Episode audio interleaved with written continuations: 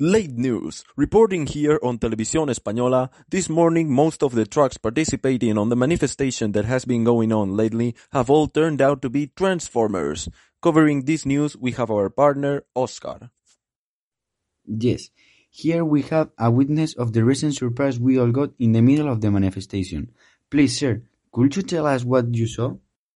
Well, you see, I was driving to work and I happened to see the manifestation ahead on the road. I got out of my car to see what was happening, and after a few trucks I suddenly see this giant robot that looks like a truck. And yeah, they were definitely transformers. What was your first impression when you saw a truck just getting up on two feet? Well, I saw it coming since the trucks had symbols like in the movie, but it didn't even cross my mind the fact that they would actually stand up. And what did you do then? What happened? Well, what am I supposed to do? I see a giant robot and I start running. And let me tell you, it looks like the truck owners didn't knew either since they all started running like hell. As you can see, the sudden appearance of the Transformer had dissipated the whole manifestation. Thank you, Transformers. That's right, Oscar. Okay, moving on to sport.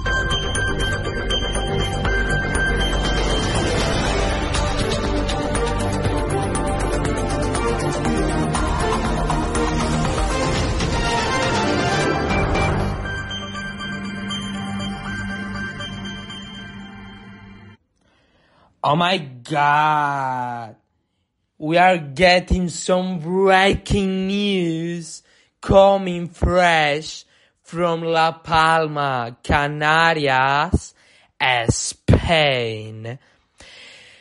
La Palma volcano has exploded again and it has caused a lot of several damage.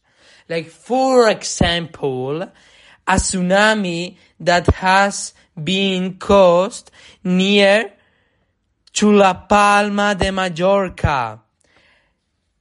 Rafael Nadal has died because of that tsunami. And the Statue of Liberty in New York has been destroyed too because of the damages the tsunami has created. And if it hasn't been enough, a tornado has killed the Queen of the UK, Isabel II. Prince Charles of England has got angry and has invaded Russia. By the way, Putin has got even more angry and he has sent it, he has sent the Russian mafia to kill Messi and to kill the Pope Francis in the Vatican City. The next day, Quarth, the alien of El Corralón, went to South Korea to kill the guy of Shin Shan Shan Shin Shan Ro. Pedro Sanchez has been noticed of that tragedy and he has announced his new identity. He's Iron Man. Also, El Chocas and his wife Isabel Pantoja have got a promotion and they are the presidents of the European Union. Finally, they joined to the URSS and revived Cristobal Colon and Moises because they were frozen like the Captain America.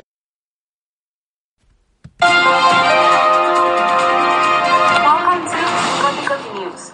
Today, breaking heavily, comes the latest news for our listeners. It has been proved that Felipe VI, King of Spain, has been having an affair with another woman for some time. But the question is, who is this woman? How must the Queen feel after the discovery? Our reporters have uncovered the other girl's identity, being known as Leticia Sabater, whose latest song, uh, Salchipapa, seemed to be dedicated to his lover Felipe. Now our reporter Andrea will give us the details of the story. Isn't it, Andrea?